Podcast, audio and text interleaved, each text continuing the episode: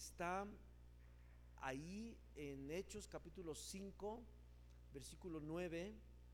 Y una, estamos conociendo al Espíritu Santo, la personalidad del Espíritu Santo. Y dijimos que al Espíritu Santo le podemos mentir. Y vimos qué importante es entender que la mentira no solo es la palabra hablada, sino que la palabra mentir involucraba hablar falsamente. Y en, el hablar tenía, tenemos dos líneas, que es el lenguaje verbal y el lenguaje no verbal. El lenguaje no verbal es el lenguaje de las acciones, el lenguaje de las actitudes, el lenguaje de los hechos. Y veíamos que Dios nos enseñaba que el Espíritu Santo es una persona y que le podemos mentir a tal grado que nuestra boca puede decir que amamos a Dios, pero nuestro lenguaje no verbal, que son nuestras acciones, le está diciendo que no es así. Porque podemos hablar una cosa y hacer otra. Pero hoy quiero compartir con usted una, una palabra más profunda todavía, porque es bien importante que nosotros aprendamos a conocer al Espíritu Santo. ¿Sabe por qué? Porque el Espíritu Santo quiere ayudarnos. Hay una característica cuando escuchamos la palabra Espíritu Santo.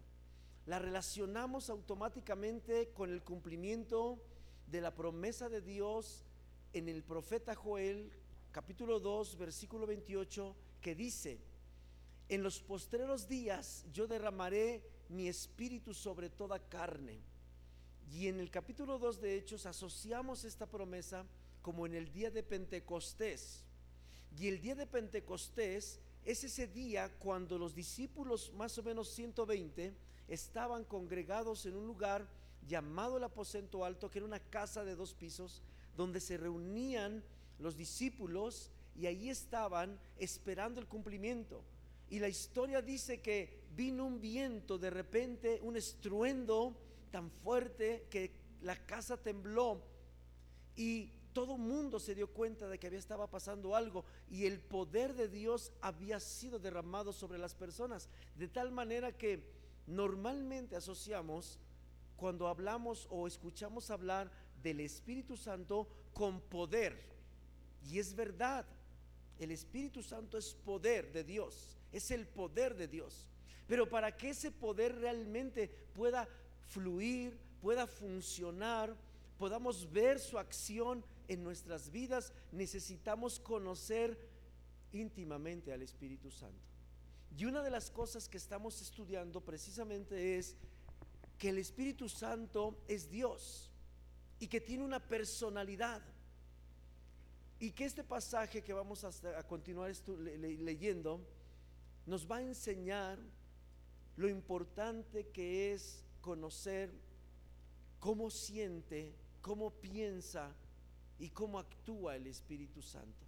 ¿Por qué?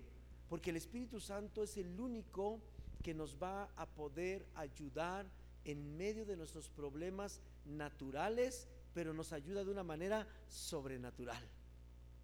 Le voy a decir de nuevo, los problemas que tenemos son aparentemente naturales. Por ejemplo, cuando yo no tengo dinero, simplemente no tengo dinero y es una cuestión natural. Pero el origen del no tener dinero puede estar no en una situación natural. Porque yo le puedo echar dinero a las bolsas de mi saco y creer que ya solucioné mi problema. Pero no es así. Porque el dinero en las bolsas de un saco con un corazón que no está conociendo al Espíritu Santo, es como tener un revólver, pero dirigiéndose hacia mí para dispararme yo mismo. Porque el dinero puede ser la ocasión de mi desvío de Dios. Entonces los problemas naturales no son realmente nuestros problemas. Nuestros verdaderos problemas son espirituales. Porque necesitamos entender que todo primero sucede en el nivel del espíritu antes de que suceda en el nivel de lo natural. Y vaya conmigo a, a Hechos 5.9. Creo que ya tenemos ahí la lámina. En Hechos capítulo 5, versículo número 9. Y si no, lo tiene usted ahí en su, en su propia Biblia. ¿Está bien? Dice la palabra de Dios así. Voy a leer Reina Valera 1960 primero. Dice de esta forma. Y Pedro le dijo, ¿por qué convinisteis en tentar al Espíritu del Señor? No sé si su Biblia diga así, pero ahora le voy a leer una versión que se llama Nueva Traducción Viviente. Y mire esta. No sé si le ha pasado que usted llega de repente a un lugar, a, una casa o una oficina, una, lo que sea, y ve a dos personas hablando y no sé por qué la intuición de uno le hace, le hace sentir que están hablando en contra de usted. ¿A poco no? Le hacen, híjole. Y por ejemplo, cuando usted va caminando en la calle y está como medianoche y, y ve a dos allá poniéndose de acuerdo y usted va solo por la calle, ¿qué cree que están pensando sobre uno que va camino hacia ellos? Le va a pedir la hora. No, le va a pedir el reloj. Están conspirando. Oh, esto es increíble. Pedro nos enseña una de las cosas más importantes en las que yo debo tener precaución y que muchas veces no me doy cuenta que es el origen de muchos de los problemas y de los conflictos relacionales y de enfermedad en mi vida, en mi familia, en mi colonia, en mi ciudad, en mi país. ¿Cuál es eso? Es esta parte que Pablo enseña. Porque tentar, la tentación, es una frase que a casi nadie nos gusta pero tenemos que hablar de ello.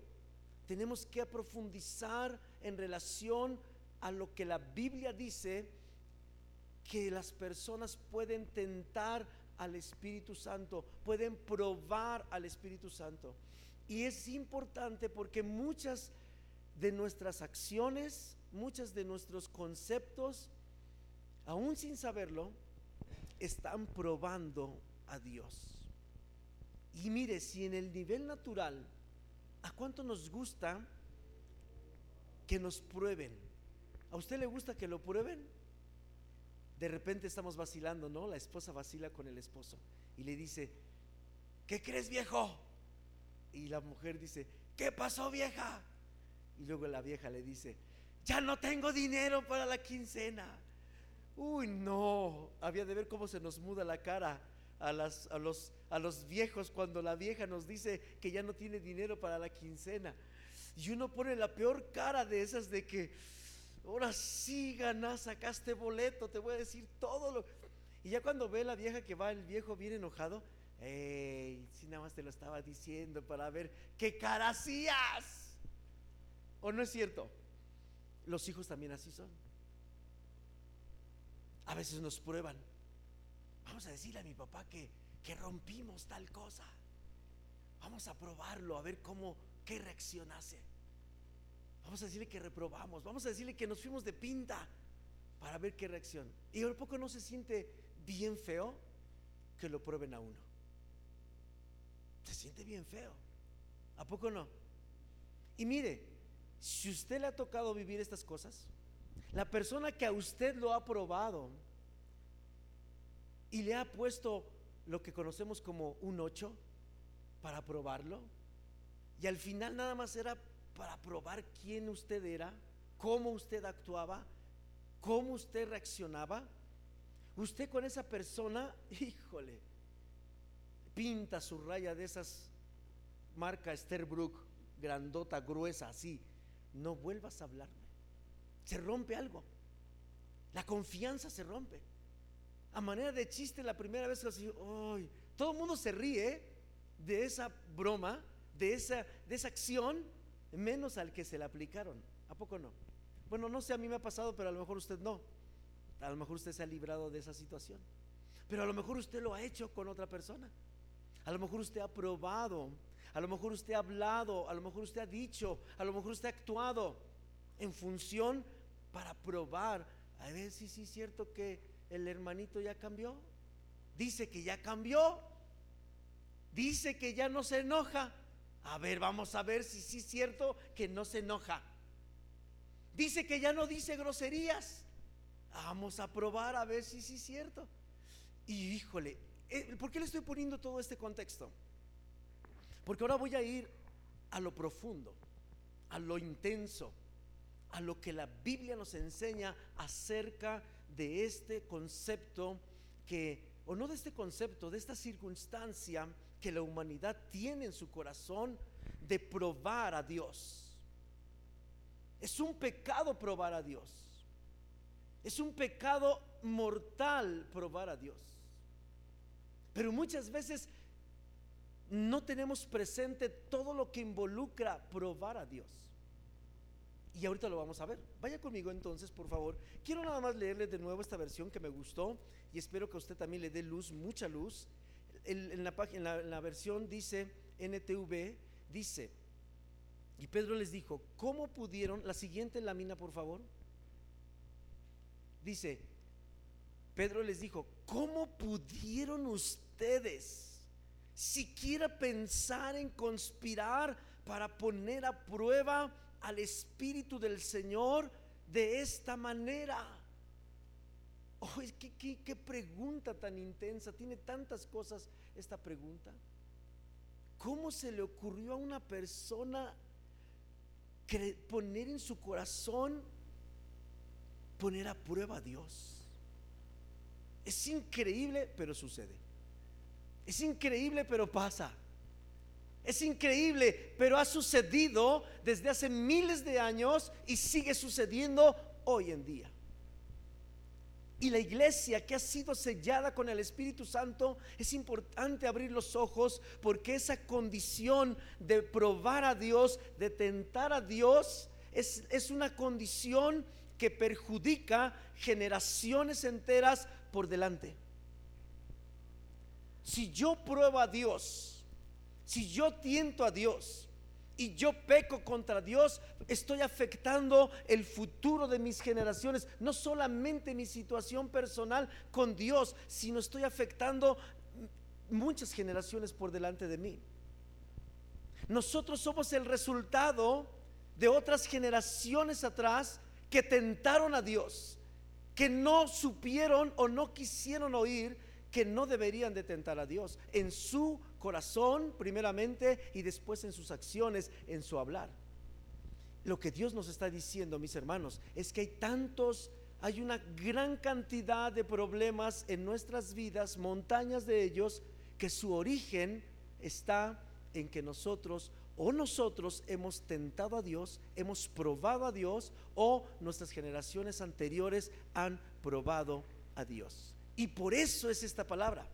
Porque si los oramos si no viene la respuesta, oramos si no viene la sanidad, oramos si no se componen las cosas, oramos si pasan los años. ¿Sabe por qué? Es probable que la raíz de la retención de la bendición está porque alguien o yo mismo estoy probando a Dios en medio de una circunstancia, en medio de un problema. Vaya conmigo Vamos a ver algunos aspectos importantes. En la siguiente lámina está una palabra en hebreo, ¿verdad? Que más o menos se pronuncia así, Nasha.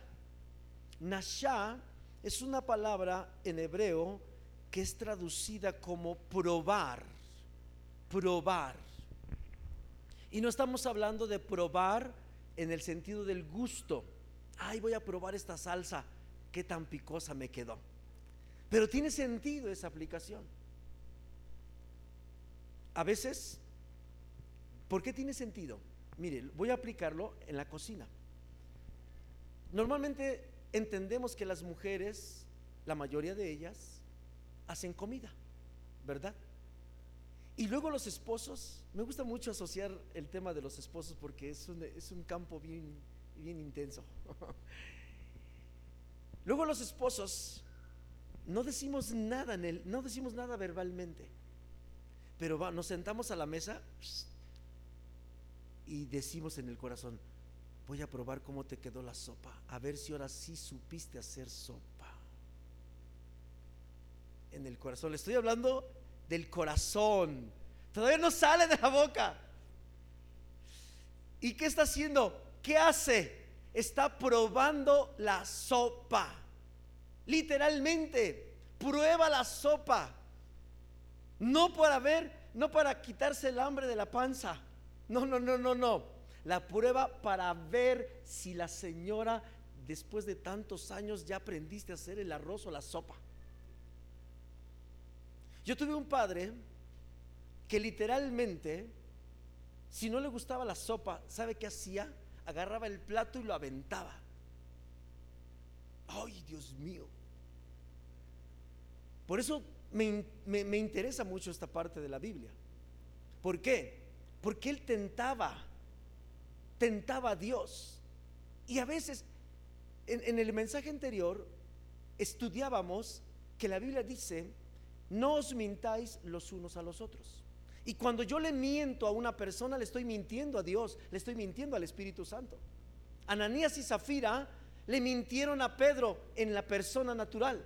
Pero Pedro dijo, hey señores, abran los ojos, no me están mintiendo a mí, le están mintiendo al Espíritu Santo. Y esto es lo mismo. Cuando yo pruebo la sopa con el afán de que, a ver cómo te quedó, a ver si ya, con esta me voy a dar cuenta que ya no quiero estar aquí. Porque no sabes hacer de comer.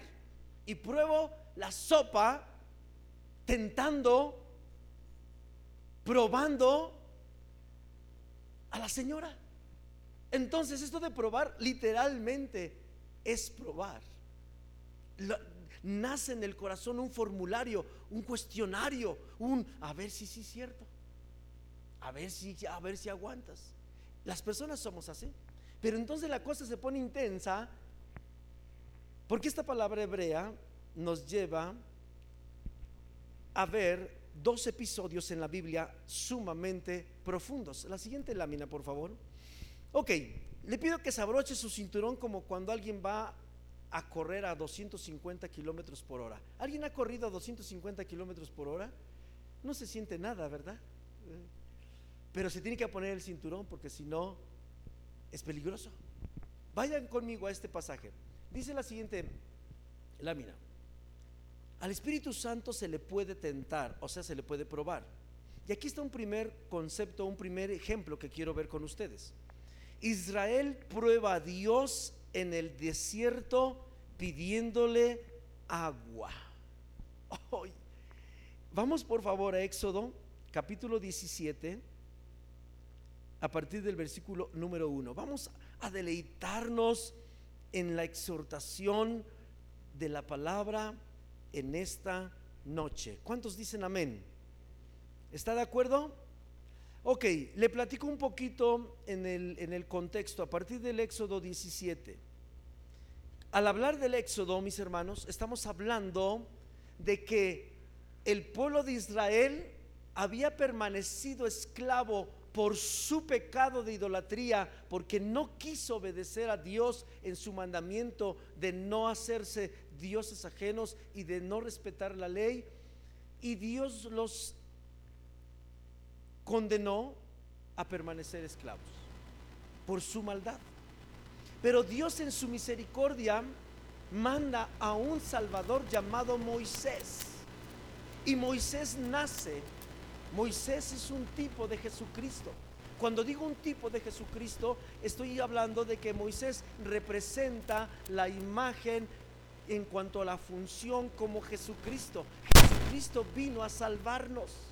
Nosotros también estábamos eh, esclavos, pero del pecado.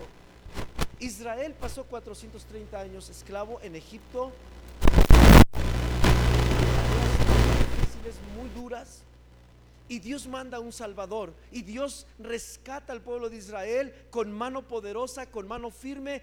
Diez plagas Dios manda sobre Egipto y Faraón al final deja salir al pueblo de Israel. Y hubo una gran fiesta cuando atravesaron el Mar Rojo. La Biblia dice que cuando atravesaron el Mar Rojo y, vieron que los enemigos que los perseguían habían quedado allí sepultados en el agua, María, la hermana de Aarón y de Moisés y otras mujeres agarraron unos panderos y empezaron a danzar porque estaban contentos y felices de que Dios había rescatado de la esclavitud al pueblo de Israel. Habían visto las maravillas y el poder de Dios textualmente, visualmente, ahí estaban cuando todo sucedió. Oh, pero aquí viene lo intenso. Para el capítulo 17 en el libro de Éxodo, vea conmigo lo que pasa. Versículo 1. Toda la congregación de los hijos de Israel partió del desierto de Sin por sus jornadas conforme al mandamiento de Jehová y acamparon en Refidim y no había agua para que el pueblo bebiese. Diga conmigo, no había agua. De todo esto que le platiqué bien emocionado, de cómo Dios había sacado al pueblo de Israel de Egipto y las plagas y 430 años de esclavitud se acabaron porque Dios sacó a Moisés. Tomen nota de este pequeño detalle. No había agua para que bebieran. Usted así sin avanzar ahorita, ¿usted estaría de acuerdo que es válido que por solo no haber agua, después de todo lo que le platiqué, el pueblo de Israel probara a Dios para ver si de verdad existiera Dios? Suena como que no se pasen de lanza. ¿A poco no? Esto es importante. Vea este detalle tan importante. No había agua para que el pueblo bebiese. Y vea lo que pasó. ¿Qué hace usted cuando no hay agua en su casa? ¿Se enoja? ¿Se frustra? ¿Le pega a alguien? ¿Se desquita con alguien? ¿De verdad qué hace cuando no hay agua en su casa? ¿Va a buscarla, ok? Pero algunos, ay, ¡ah! esta mugre colonia, ¿por qué vivo donde no, donde no hay agua? Algunos somos así. Otros, oye Lidia, te dije que sacaras agua, ¿por qué no sacas? Cada uno reaccionamos diferente. Cuando no hay agua, ve este detalle. Vamos a ver la historia. ¿Qué hizo este hermoso pueblo? Porque es todo el pueblo, ¿eh? Todo el pueblo, todo. Sigue diciendo. Y altercó el pueblo con Moisés. ¿Qué hizo el pueblo? Se quejó, altercó, le reclamó, le dijo, no es posible. No es posible. ¿Cómo que no hay agua? Vayan viendo el corazón del pueblo, vayan viendo cómo el corazón de una persona se empieza a enfilar para probar a Dios. Y lo que significa probar a Dios, tentar a Dios, ¿qué es lo que Dios quiere librarnos? Vaya viendo las actitudes de esta gente. El pueblo altercó, peleó, pleiteó, creyó que tenía su derecho a, aquí yo quiero tener agüita limpia, calientita. Yo no me voy a bañar con agua fría, ni que fuera guau guau. Los guau guau se bañan con agua fría, pero yo soy persona, me baño con agua caliente. Muchas personas no ponemos atención a esto. Y esto es parte de estar tentando a Dios. Yo quisiera tener una casa como la del hermano que tiene una regadera eléctrica donde nada más le dices agua y cae agua. Y yo tengo que ir a sacar el, agua hasta el pozo allá y después venir y agarrar la leña y prenderle y después en lugar de bañarme me no todo. Y el corazón se va llenando de algo que nos provoca altercar, a pelear, a discutir, a estar inconformes. Esto es la parte de altercar. ¿Hay algo inconforme en tu corazón?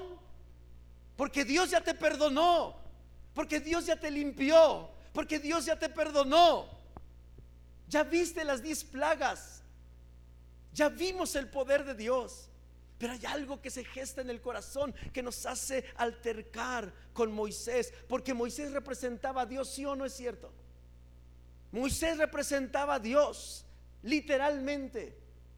Y cuando el pueblo altercó con Moisés, no estaba altercando con Moisés, estaba altercando con Dios.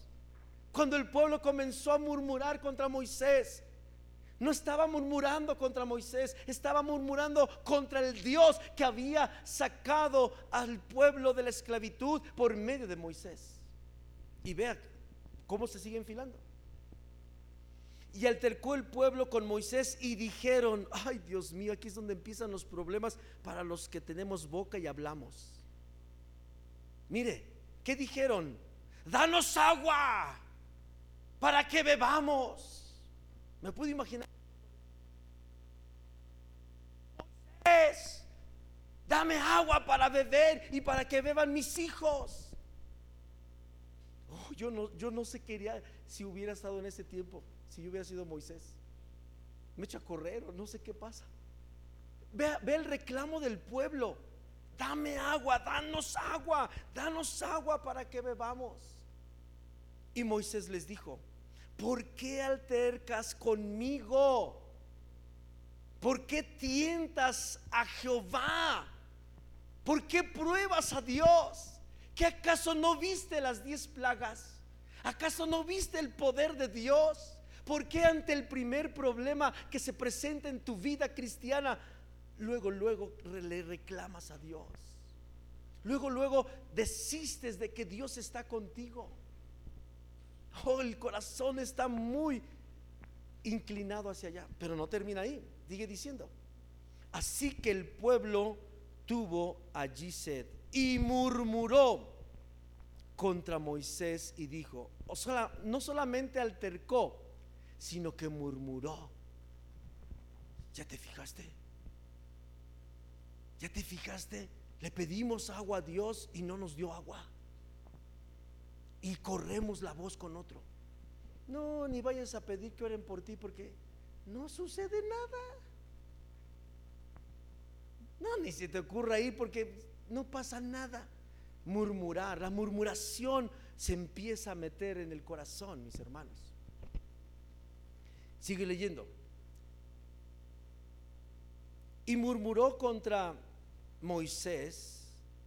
Así que el pueblo tuvo allí sed y murmuró contra Moisés y dijo, fíjese nada más el murmuro, el murmullo que hizo. ¿Qué fue lo que habló? ¿Por qué nos hiciste subir de Egipto para matarnos de sed a nosotros, a nuestros hijos y a nuestros ganados? Oh, esto es increíble cuando el corazón ya se llevó al nivel de la murmuración.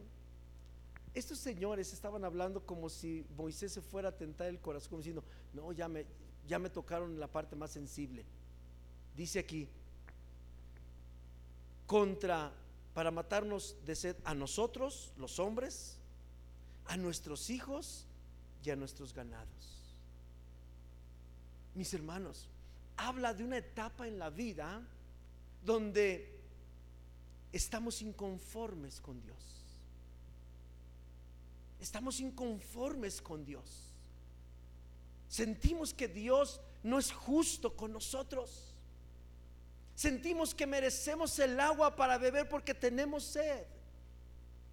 Y comparamos y decimos, ¿cómo es posible que Dios nos sacó de allá y para matarnos acá? Mejor me hubieras dejado allá donde yo estaba en Egipto de esclavo. Oh, esto es increíble. Que un corazón de una persona, después de ver y de probar la magnífica presencia de Dios, nuestro corazón comienza a inclinarse por reclamarle a Dios, por no estar satisfechos con Dios. Job, ¿sabe qué dijo cuando le cayó la lepra y se le murieron sus hijos y sus ganados y todo el mundo se fue de su lado? Jehová dio, Jehová quitó. Sea el nombre de Dios bendecido. Amén. Ok, sigo leyendo. Eh, el 4. Entonces clamó Moisés a Jehová diciendo, ¿qué haré con este pueblo? De aquí a un poco me apedrearán. Oiga la intensidad, la intensidad del murmullo, la intensidad del reclamo de aquí a poco me apedrearán. Si hubieran apedreado a Moisés, ¿a quién estarían apedreando? a Dios. A veces no nos damos cuenta de la reacción que tenemos en medio del conflicto. El punto central de todo esto, mis hermanos, es qué reacción estoy teniendo yo en medio del conflicto. Porque uno es, uno es tentado a tentar a Dios cuando uno siente que Dios se olvidó de nosotros.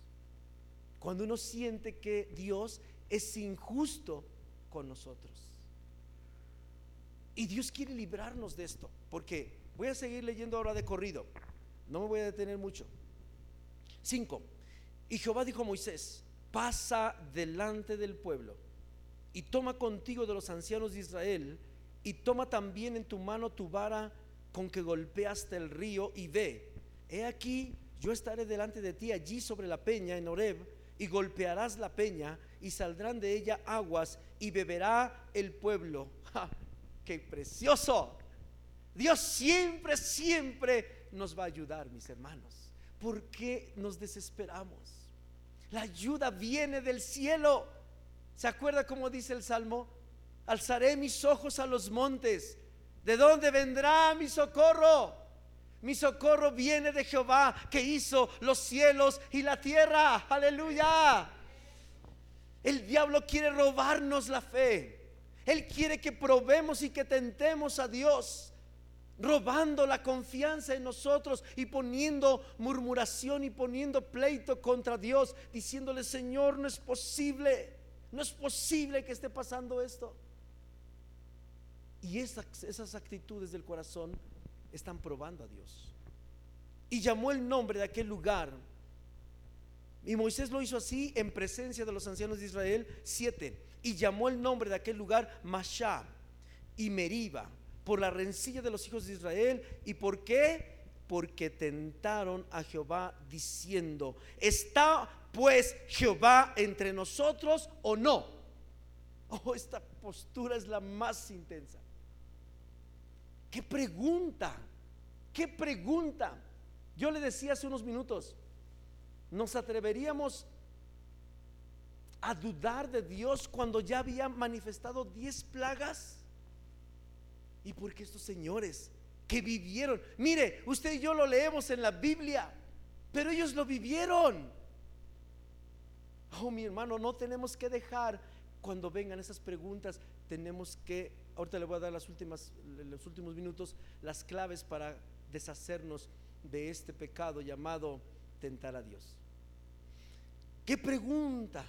¿Está pues Jehová entre nosotros o no? Oh, eso, es tentar a Dios. Si Dios está conmigo, entonces que se resuelva mi problema. Si de verdad Dios me ama, entonces que se muera mi marido. ¿Verdad? Sí, sí, pues digo, y amanece. Ay, Dios no está conmigo, ¿cómo es posible? Sigue aquí todavía este hombre. Y peor que antes. Lo que es peor, ¿verdad? Gracias, sí. Lo que es peor, peor que antes. Oh, mi hermano, esta pregunta es intensa. Yo no puedo entender por qué este pueblo y esta, estas preguntas, este, este, esta condición del corazón, Dios la tipifica como estar tentando a Dios. ¿Usted le ha reclamado algo a Dios alguna vez en su vida? Si usted lo ha hecho como yo, estamos en la línea de estar tentando a Dios. Y ahorita le voy a decir qué tenemos que hacer. ¿Por qué? Porque no es que Dios sea rencoroso como nosotros. Cuando mi esposa me tienta y yo me doy cuenta y me enojo, el enojo me dura como 400 años.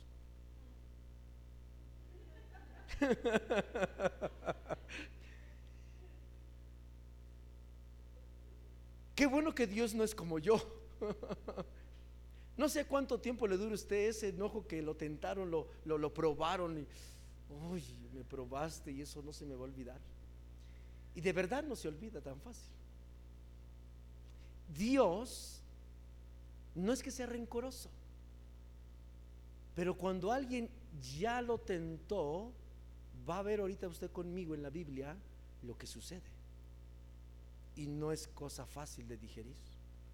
Así es que si alguno lo hayamos hecho personalmente o somos el producto de otra generación que tentó a Dios y hoy el Espíritu nos revela que en mi generación anterior tentó a Dios, entonces ahora sé por qué estoy en la condición en la que me encuentro, pero tengo que zafarme de esa condición y hay formas espirituales de hacerlo. Mire, siga leyendo conmigo. Entonces vino Amalek y peleó contra Israel en Refidim y dijo Moisés a Josué, escógenos varones y sal a pelear contra Amalek. Mañana yo estaré sobre la cumbre del collado y la vara de Dios en mi mano. E hizo Josué como le dijo Moisés, peleando contra Amalek y Moisés y Aarón y Ur y subieron en la cumbre del collado. Y sucedía que cuando alzaba Moisés su mano, Israel prevalecía, mas cuando él bajaba su mano, prevalecía Amalek. Y las manos de Moisés se cansaban, por lo que tomaron una piedra y la pusieron debajo de él y se sentó sobre ella. Y Aarón y Ur sostenían sus manos, el uno de un lado y el otro del otro. Así hubo en sus manos firmeza hasta que se puso el sol. Y Josué deshizo a Amalek y a su pueblo a filo de espada. 14. Y Jehová dijo a Moisés, escribe esto para memoria de un libro y di a Josué que raeré del todo la memoria de Amalek de debajo del cielo. Y Moisés edificó un altar y llamó su nombre Jehová Nisi. Y dijo, por cuanto la mano de Amalek se levantó contra el trono de Jehová, Jehová tendrá guerra contra Amalek de generación en generación. Ahora, no terminamos aquí todavía. Vea lo que está pasando.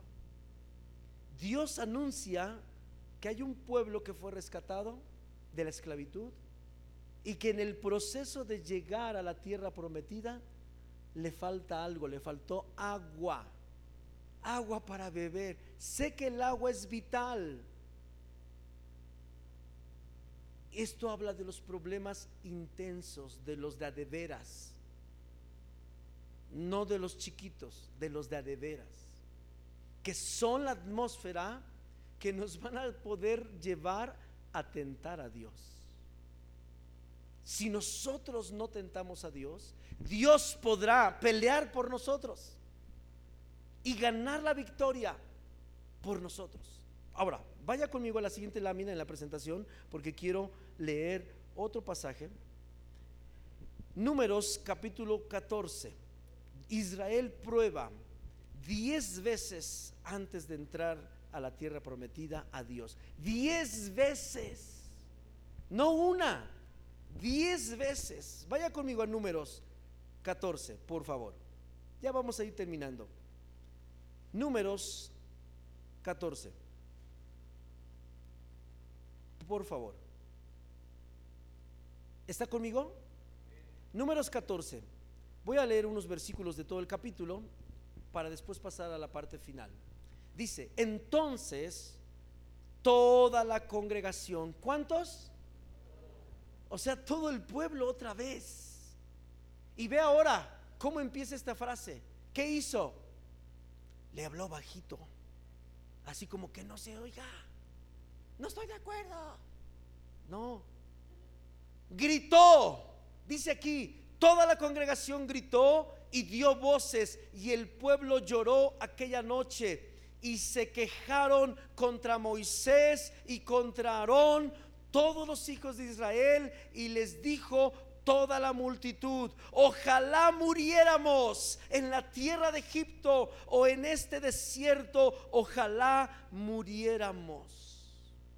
Le estoy hablando que ya pasaron 40 años de peregrinaje, de que el pueblo de Israel había sido libre, y de que no había podido entrar a la tierra prometida por la dureza de su corazón. No porque Dios no haya querido darles la tierra, sino por la dureza de su corazón. Y este pueblo representa nuestro corazón en muchas ocasiones. Para este momento, 40 años, 10 veces tentaron a Dios, 10 veces hablaron contra Dios de la misma manera como lo acabamos de expresar siempre con descontento hacia Dios, Señor, yo te pedí una mujer con la que me quería casar, pero después de tanto tiempo, pero no así, Señor. No así, por favor.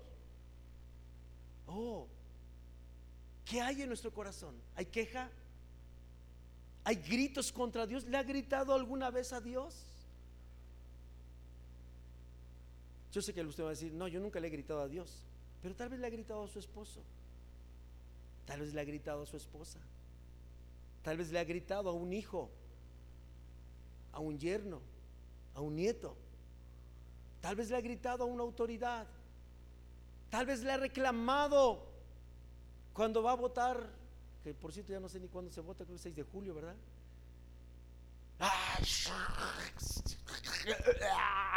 En lenguas, ¿ah? Empieza uno a hablar ahí. Tal vez usted y yo estamos en esa condición. No hay por quién votar, mira nada más que no sé qué. La queja, la murmuración, las preguntas. Señor, mejor me hubiera muerto. Oh, oh, qué, barbaridad.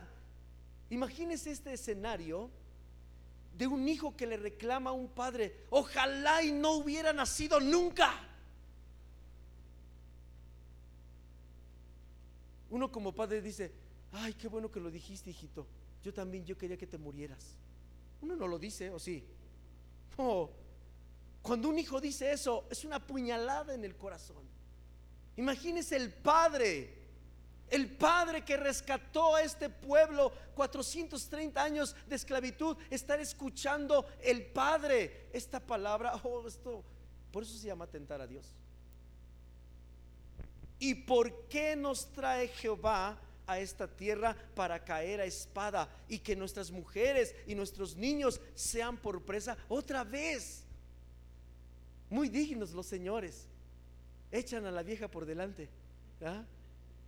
y a las mujeres, como si Dios, híjole, de verdad que la mente humana, hombre, somos medios difíciles de entender. Yo aguanto, Dios, pero, pero pues mi familia no, mis hijos no, mi mujer tampoco. No, no es cierto, es pura falsedad. Estamos reclamándole a Dios, estamos tentándole a Dios. Nuestro corazón está enojado con Dios. Bueno, sigue diciendo, ¿Y por qué nos trae Jehová a esta tierra para caer en espada? Y por nuestro bueno nos no nos sería mejor volvernos a Egipto. ¡Ay, ay, ay! ¿A cuánto no nos dan ganas a veces de tirar la toalla? De colgar los guantes. Los más espirituales dicen de colgar el arpa, El arpa con la que adoro a Dios. Pues sí, de todas maneras, aunque cuelgues el arpa y seas espiritual, estás colgando el arpa. Oh, qué, qué, cuestionamientos. Uno se da cuenta en la Biblia que pueden salir del corazón de un ser humano sin darse cuenta que todo eso es tentar a Dios. La actitud que yo tengo ante una necesidad, por muy prolongada que ésta sea, va a manifestar si yo estoy probando a Dios o estoy tentando a Dios. Ahora, el 4. Y decían el uno al otro, designemos un capitán y volvámonos a Egipto. Entonces Moisés, Aarón se postraron sobre sus rostros delante de toda la multitud de la congregación de los hijos de Israel, y Josué, hijo de Nun, y de Caleb, hijo de Jefoné que eran de los que habían reconocido la tierra, rompieron sus vestidos y hablaron a toda la congregación de los hijos de Israel diciendo, la tierra por donde pasamos para reconocerla es tierra en gran manera buena. Si Jehová se agradare de nosotros, Él nos llevará a esta tierra y nos la entregará. Tierra que fluye leche y miel, por tanto, no seáis rebeldes contra Jehová ni temáis al pueblo de esta tierra, porque nosotros los comeremos como pan. Su amparo se ha apartado de ellos y con nosotros está Jehová. No lo temáis. Entonces la multitud habló de apedrearlos. Otra vez la misma. Ok, como ya me queda bien poquito tiempo, quiero pedirle que vaya a la siguiente lámina en la presentación. Por favor, la siguiente lámina dice, reflexión sobre este planteamiento de tentar a Dios. ¿Cuál es la solución? La solución, el escritor del libro de Hebreos nos arroja la solución de cómo quitarnos esta parte de un pecado que no nos damos cuenta que es pecado. A veces pensamos que pecado nada más es cuando yo hago algo que a los ojos de la sociedad está mal, ¿verdad? Como es robar dinero o robar alguna cosa, tomar alcohol, consumir alguna droga, etcétera. A lo mejor eso es lo visto, lo más natural, como que el ABC de, del pecado, ¿verdad? Que por cierto ya, ya, sin, ya ni se nos hace, ya es tan común eso, ya, aceptado por la sociedad, listo. Pero pocas veces reparamos en el verdadero pecado que hay en el corazón y que es que hemos tentado a Dios, le hemos reclamado a Dios, hemos estado en contra de las cosas que Dios está haciendo y de las cosas que Dios está permitiendo. Pero la solución es importante.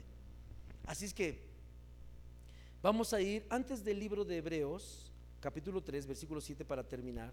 Vaya a la siguiente lámina hay un resumen de lo que quiero compartir brevemente que usted va a poder leer ahí en su, en su, en su casa. Está basado en el libro de Números, capítulo 14. Mire, ahí en la lámina, por favor, en la siguiente lámina, quiero leer antes de Hebreos una lista que no sé si se alcance a ver, pero está muy chiquita la letra, pero se lo voy a leer. Aquí en el libro de Números, capítulo 14, hay una lista que nos enseña la Biblia de lo que debemos hacer para librarnos de este pecado que a veces ni siquiera estamos conscientes de que es un pecado que está deteniendo la manifestación del poder de Dios en nuestra vida y está deteniendo literalmente todas las bendiciones que Dios quiere darnos. Mire, ¿qué hizo Moisés y Aarón en el capítulo 14 de Números. Número uno, cuando Moisés y Aarón escucharon la murmuración, la queja, el reclamo, el que estaban tentando a Dios, Moisés y Aarón se postraron delante de Dios a favor del pueblo. Literalmente dice en números 14, se postraron con el rostro en el suelo. Esta parte es bien vital, mis hermanos. Necesitamos humillar nuestro corazón delante de Dios porque Dios no va a pasar por alto ese pecado. ¿Sabe que vamos a leer ahorita en Hebreos capítulo 3? El resultado de lo que leímos cuando el pueblo de Israel en el desierto por diez veces tentó a Dios y por diez ocasiones no le perdonaron a Dios las pocas cosas que le faltaron mientras iba en camino a heredar la vida eterna. ¿Y sabe cuál fue la respuesta de Dios para esa generación? Ninguno entraría a la tierra prometida. 40 años después. Y literalmente ni Moisés entró a la tierra prometida. Por eso le hablaba de esto tan intenso. ¿Por qué? Porque la solución está. Es necesario atender a la solución porque puede haber detrás de nosotros una generación o varias generaciones que probaron a Dios, que tentaron a Dios, que ofendieron a Dios, que dudaron de Dios. Y nosotros somos el resultado de eso. Pero lo que es más trágico nosotros podemos estar viviendo así. Podemos estar tentando a Dios y nos estamos perjudicando a nosotros y estamos perjudicando a otras generaciones delante de nosotros. La solución, número uno, postrarnos ante Dios con rostro a tierra y pedirle que nos perdone de esta falta, de esta actitud, de esta reacción. Dos, ahí están los versículos es el versículo 5. Dos, rompieron sus vestidos Josué y su amigo. Esto habla de arrepentirnos de haber probado a Dios. Si no hay arrepentimiento, no hay perdón. Dios no puede perdonar lo que no se ha, no se ha arrepentido. Dios está dispuesto a perdonarnos porque ya nos dio una muestra. No dejó entrar a una generación completa a la tierra prometida. Por ese pecado, por, tentar al Espíritu Santo. Pero Dios puede perdonarnos si nos arrepentimos. Siguiente. La siguiente frase dice, se postraron en tierra, no, dice eh, que, los espías, es el segundo, el segundo ejemplo, dice, los espías vieron, los dos espías buenos vieron que la tierra era buena en gran manera. Usted sabe que hubieron dos espías. Diez llegaron con la cara de que, ¿sabes qué, Moisés? La regaste bien gacho. Hay buenos frutos, unas sandías gigantescas. No, hombre, con esta mi familia no se muere de hambre. Pero ¿qué crees? Hay unos hombresotes grandotes, fuertotes. Parecemos langostas al lado de ellos. Y Dios les reclamó por la percepción que tenían de lo que Dios les había dado. Pero Josué y Caleb dijeron, hey caballeros, guarden silencio. Porque la tierra que Dios nos dio no solamente es buena, es buena en gran manera. La perspectiva que tenemos de lo que Dios nos da, de lo que Dios permite, debe ser una perspectiva correcta una actitud correcta ante la adversidad. Dios permite que tú y yo suframos porque el apóstol Pedro dice que nuestra fe va a ser probada como el fuego. A partir de hoy no hay dos opciones, solo una. Una actitud correcta ante la adversidad. Y eso se expresa, oh Señor, qué hermoso problema tengo. Tú te vas a glorificar en medio de esto. Sé que suena tonto y estoy pareciendo más que eso, pero no me importa. Lo que me importa es que usted tenga la palabra en su corazón. De verdad que eso cambia. Y no es positivismo, no es club de optimismo esto. Es la palabra de Dios. Josué, ¿qué más dijo? No temas al pueblo de esta tierra. Los problemas nos dan miedo mucho miedo. Y cuando se levanta la hora, dice, híjole, ahora sí de esta no salgo. Hasta lo profetizamos, De esta no voy a salir. No, no, sí vas a salir. Sí vas a salir porque Dios está contigo. Amén. ¿Qué otra?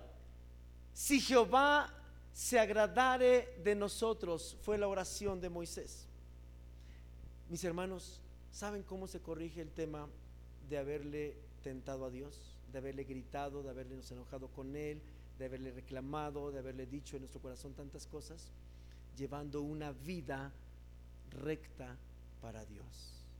A partir de hoy, ¿hay algo torcido en nosotros? Enderecémoslo. Porque si no llevamos una vida recta delante de Dios, mire, no, Dios no nos la va a perdonar. Porque lo ofendimos en la persona del Espíritu Santo. Ese es lo grave. Ofendimos la obra de Dios por medio del Espíritu Santo. Para ir terminando, no seas rebeldes contra Jehová. Yo creo que esto no tiene mucha explicación. La rebeldía tiene un montón de líneas y cada uno de nosotros sabemos qué tan rebeldes somos. ¿Cómo soluciona esto Dios? Dejemos de ser rebeldes. Dejemos de ser rebeldes contra Dios. Cualquier clase de rebeldía que haya de nosotros para con Dios, quitémosla, así de simple.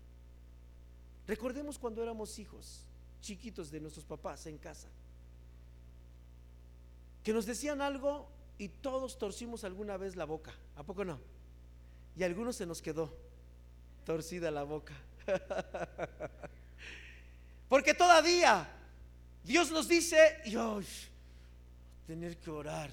¿Se acuerda del, del, ejército, del jefe del ejército de Asiria, de Siria? ¿Cómo se llamaba? Ya no me acuerdo de ese señor. ¿Cómo? No, no, no, el, que estaba lleno de, lepra. Namán, Namán. ¿Se acuerda cuando a Namán le dijeron, oye, nada más, le dijo Eliseo, nada más sumérgese siete veces ahí en el río Jordán? Guácala. Rebeldía, ¿verdad? No, no, no, que Yo soy Namán. ¿Y qué le dijo a la sierva? Tranquilo, no seas rebelde, solamente obedece. De verdad, mis hermanos, así de simple. A partir de hoy, caminemos de hechito. Mi mamá nos decía, vete por la calle 5. Y en la colonia no hay ninguna calle de números, era de flores. Ya, y la calle 5. Sí, hijo, sin coquetear. Vete derechito la vida. Así es que mis hermanos, vayámonos por la calle 5. ¿De acuerdo? Sin desobedecer. Ya no debe haber desobediencia en nosotros. No debe haber rebeldía. Si tu papá te está cargando el guante, cómprale otros más duros. Y dile, échale pa, yo aguanto. Tú dime, yo hago. Así debemos ser con Dios. ¿Qué dijo el Señor Jesús? Si alguien te pone a caminar una milla con Él, mándala a volar. Dile, ¿estás loco? ¿A qué se refería? A que en aquel tiempo las personas cargaban cosas pesadas y no había visitaxis, ni coches, ni micros, ni metro. No, era pulmón, era a lomo. Y a eso se refería. Los soldados romanos agarraban a los judíos para decirles, a ver, tú eres un judío, ahí te va la carga. Tienes que llevar la carga durante un kilómetro, una milla. A eso se refería Jesús. Que si llega algún alguien injusto y te está tratando injustamente, no hay bronca. Tú aguanta. No eres tonto. Estás dejando de ser rebelde. Y eso va a solucionar el problema de que nuestro corazón esté tentando a Dios. Ay, Señor, no te pases. Yo ya no aguanto este jefe, ya es buena onda. Ya me trae de encargo. Ya, ya, ya, ya no quiero saber de mi esposo, de mi esposa. No quiero saber de nada. Estamos murmurando contra Dios porque es Dios quien nos permite vivir en la familia donde estamos, ¿o no es cierto? Yo ya no aguanto esa iglesia que siempre puro regaño y regaño y regaño y otro regaño y luego otro regaño. Dios ya no quiero esa iglesia. Tienes que quererla porque es Dios el que está permitiendo que estemos siendo moldeados a la imagen de Jesús. Vendrán tiempos de refrigerio. Vendrán tiempos cuando Dios te dé palabra de aliento, de prosperidad, de fortaleza. Pero eso también fortalece, ¿o poco no? Ya me lo quitaron, ya yo creo que ya se acabó el tiempo. Pásenle, mis hermanos de la balsa, ya, ya ni modo. Pero lo que no contaban es que aquí traigo yo la lámina también.